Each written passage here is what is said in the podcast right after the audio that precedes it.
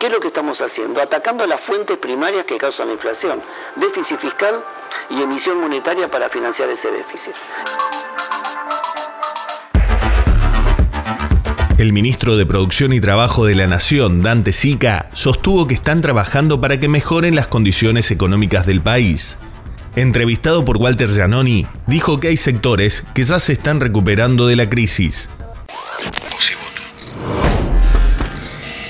Estamos con el ministro de Producción y Trabajo de la Nación, Dante Sica, que si bien como economista conocía, yo diría, a la perfección cómo se movía el mundo de la industria automotriz, Hoy ha hecho un curso intensivo de cajas de transmisión, de cajas de cambio, ¿no? Aquí en Córdoba. Sí, sí, hoy, hoy tuvimos un día donde tuvimos la, creo que la emoción de todos, de, que una planta que hace tantos años que está en, Córdoba, que fue tomada por Volkswagen, que la, la, potenció hoy es un polo regional de exportación de cajas de cambio, es la segunda empresa a nivel mundial de Volkswagen en términos de productividad. Sacó la caja de cambio número 14 millones. Claro, ya se puede hablar que hay un clúster de cajas en Sí, sí, se hizo, es más, después que terminamos esa presentación, eh, hicimos una mesa de trabajo con el clúster de cajas de cambio. Vos, vos, pensás que alrededor de esa empresa hay más o menos 20, entre 20 a 22 autopartistas, que son los que proveen gran parte de las piezas que después terminan de mecanizar y ensamblar en la planta. Pero esto también es como todo, ¿no? Es, es una planta que ha crecido, ha ganado prestigio, ha ganado competitividad, ha generado un clúster de empresas muy competitivas y esto está haciendo que otras terminales eh, de alguna manera estén empezando a observar la posibilidad de traer alguna inversión relacionada con su propia producción de cajas de cambio para también transformarlo en un polo exportador. Entonces, este sí que es el círculo virtuoso, ¿no? Una gran empresa, gran escala, buena tecnología, buena capacidad de nuestros recursos humanos, un sindicato que ha apoyado mucho también la competitividad de ese sector, un buen clúster de empresas, y eso nos pone de nuevo y nos ponen el foco para que otras terminales quieran hacer inversiones relacionadas y seguramente relacionadas también en el territorio. Salieron los números de la recaudación del mes de mayo y si bien todavía están un poquito por debajo de la inflación, marca por tercer mes que hay una recuperación. ¿Hay una recuperación o, o no? ¿Hemos tocado fondo y empezamos el pedaleo hacia arriba o no? todos nuestros datos y primero todos los comentarios que recibimos y las evaluaciones que hacemos, los datos que estamos teniendo, nos dan la idea de que entre noviembre y diciembre habíamos empezado a tener una mejora en el sentido de aquellos sectores que caían estaban dejando de caer, aquellos sectores que estaban en el límite empezaban a tener ventas o producción mejor que el mes anterior. No, no comparemos interanualmente, porque estamos comparando contra el primer trimestre del año pasado. Que fue muy bueno. Que fue bueno, la economía corte crecía casi al 4%, entonces, pero estábamos sin mes contra mes anterior mejor. Marzo ese cimbronazo que nos dio el tipo de cambio, esa volatilidad y ese impacto en, la inflación hizo que quizás eso se deteriorara un poco. Mayo y abril comenzó a mejorar. Hay indicadores líderes, cemento, acero, aluminio están empezando a mejorar. Eh, vemos desaceleración a las caídas, empezó el periodo alto de paritarias, donde también el consumo empieza a moverse, y toda la perspectiva de las empresas es que están un poco mejor de lo que estaban el mes anterior. Por muchas dejaron de caer, muchas se están recuperando. Y, un dato interesante, estamos saliendo de una recesión sin política fiscal ni monetaria expansiva, como sucedió en, en, otras épocas. Lo que el presidente le dice trampas. Exactamente. Y con lo cual, ¿eso que te da? Que estamos, todo paso que estemos dando y toda recuperación es muy sólida, porque se está dando en un contexto de donde los fundamental responden, donde es recuperación del salario real, porque hay recuperación de stock. Por ejemplo, lo vimos ahora este fin de semana, donde logramos hacer un acuerdo con los bancos, bajar fuertemente la tasa de interés para el programa nuestro ahora 12, que hizo que todas las empresas pudieran absorber esa diferencia y volvió la cuota digamos, el préstamo a cuota cero. ¿No se demoraron un poquito en volver a poner en marcha ese programa? Es una discusión que tuvimos con los bancos. ¿no? Y lo que pasa es que se te da también en una coyuntura donde tenés la recomposición salarial. Vos pensás, hay 6 millones de trabajadores que están bajo convenio y al día viernes teníamos eh, cerradas paritarias en 3 millones de trabajadores que ya están cobrando estos días el aumento. Entonces, una demanda, si querés, insatisfecha o contenida, porque no había cuotas, porque también vos querías comprar un vaso, pero cuando lo ibas a pagar con la tarjeta a lo mejor no te alcanzaba, pero en las cuotas con la tasa de interés te iba muy alto. El haber podido hacer este acuerdo, que los bancos hayan puesto y bajado fuertemente la tasa y que las marcas, los retailers, los shopping estén absorbiendo la diferencia, al hacer la cuota cero ha habido una explosión de consumo. Si vos los datos que tenemos preliminares fin de semana pasado contra el fin de semana anterior, casi un 70% de crecimiento.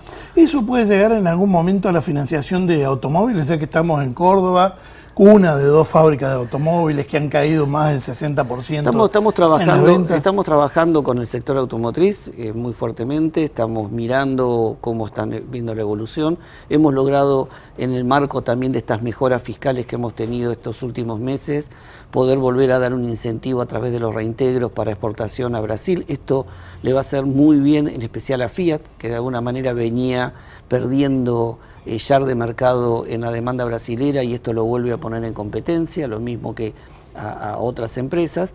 Y estamos viendo a ver qué más podemos hacer para poder de alguna manera ayudar al sector. Esto vos sabés que tiene que darse en el marco de una conversación, tenemos que respetar y, primordialmente mantener nuestro equilibrio presupuestario porque es lo que nos va a permitir poder salir de esta crisis y tener una recuperación sostenida. Esa, es la meta, ¿no? Eh, tener equilibrio presupuestario aún cuando haya cosas que eh, por ahí la gente entiende poco. La semana pasada se hablaba, por ejemplo, los fabricantes de biodiesel se vienen quejando de que eh, no les aumentan el cupo. ¿Es una cuestión fiscal netamente? No, ahí hay otra discusión que tiene que ver con la, direccionalidad que está tomando la política energética con respecto que está llevando adelante el, el Ministerio. Lo que yo creo que hay que tener en claro para que la gente entienda es, nosotros estamos atacando el, uno de los principales problemas que tiene la Argentina, que es la inflación. El que no nos permitió que tengamos moneda, el que nos hace que pensemos en el dólar, el que no nos deja que tengamos préstamos para poder comprar una casa a los sectores medios, los jóvenes profesionales, el que no nos deja financiar una pequeña empresa con financiamiento a largo plazo, porque porque el mercado financiero es muy chiquito. Somos el único país que por su proceso inflacionario entre los 90 y los 2000 destruyó su sistema financiero a, menos de la mitad, cuando en el mundo el sistema financiero, los que te prestan plata, crecieron a más del doble. Entonces, ¿qué es lo que estamos haciendo? Atacando las fuentes primarias que causan la inflación, déficit fiscal y emisión monetaria para financiar ese déficit. Es, esa es la fuente principal. La inflación es como un tren a 220 kilómetros por hora. Vos cortás el combustible, pegás el freno pero tiene un periodo, tarda. Esto, esta es una batalla que estamos empezando a dar, haciendo lo que hay que hacer, cosa que no se había hecho. Si vos mirás, otros programas antiinflacionarios contenían el dólar, pero no trabajaban sobre el tema fiscal. Con lo cual, cuando se te disparaba el tema fiscal, te volvía a explotar todo por los aires. Nosotros queremos que esta consolidación, aunque sea duro este tránsito que estamos llevando adelante, es lo que nos va a permitir que sea sostenible en el mediano plazo y que no vuelva a generar un proceso de frustraciones dentro de dos o tres años cuando volvamos a caer y el empresario de nuevo tenga que volver a empezar o el consumidor vea que su salario se derrite por el impacto o de la inflación o una devaluación. En esa carrera, digamos, ¿cómo va a quedar el salario? El, salario en ese tren desbocado que está tratando de frenar. El, el año pasado hubo pérdida de salario, en especial si querés entre los meses, te diría entre mayo y noviembre, que fue donde hubo el, fuego inflacionario o el salto inflacionario producto del reacomodamiento de precios.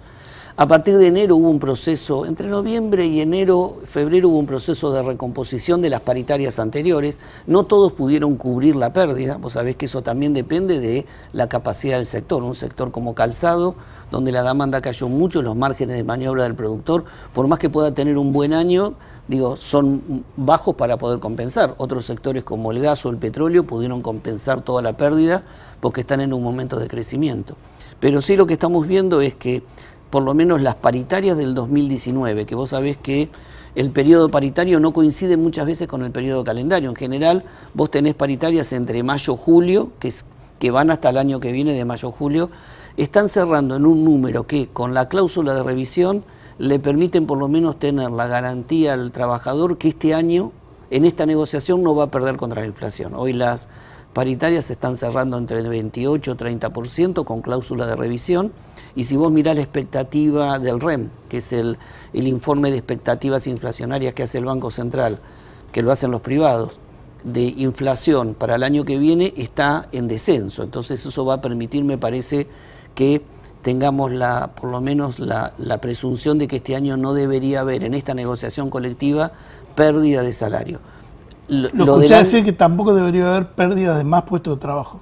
Lo que estamos viendo es que se empieza a mesetar, eh, eh, está de la mano del tema de actividad. Si nosotros consideramos que la actividad empieza a mesetarse, y ahora con la recuperación de consumo, la salida exportadora, empezamos a tener una recuperación en este segundo trimestre, el empleo debería acompañar esa tendencia. Vos sabés que el empleo está relacionado directamente con el nivel de actividad. Cuando la actividad crece, crece el nivel de empleo.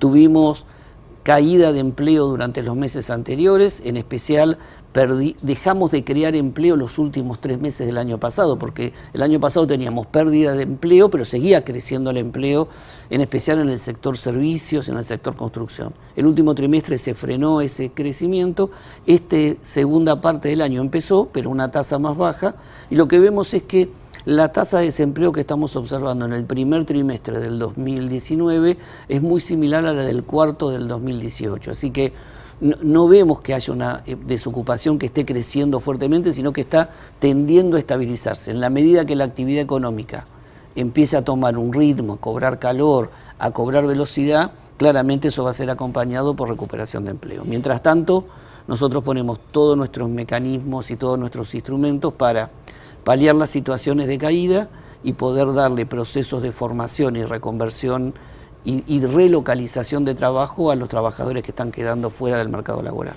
Gracias, ministro, muy amable. No, al contrario, gracias a ustedes por la invitación. Las principales voces de la política cordobesa están en los podcasts de Voz y Voto. Escuchanos en Spotify, Google Podcast, Apple Podcast y lavoz.com.ar. Voz y Voto.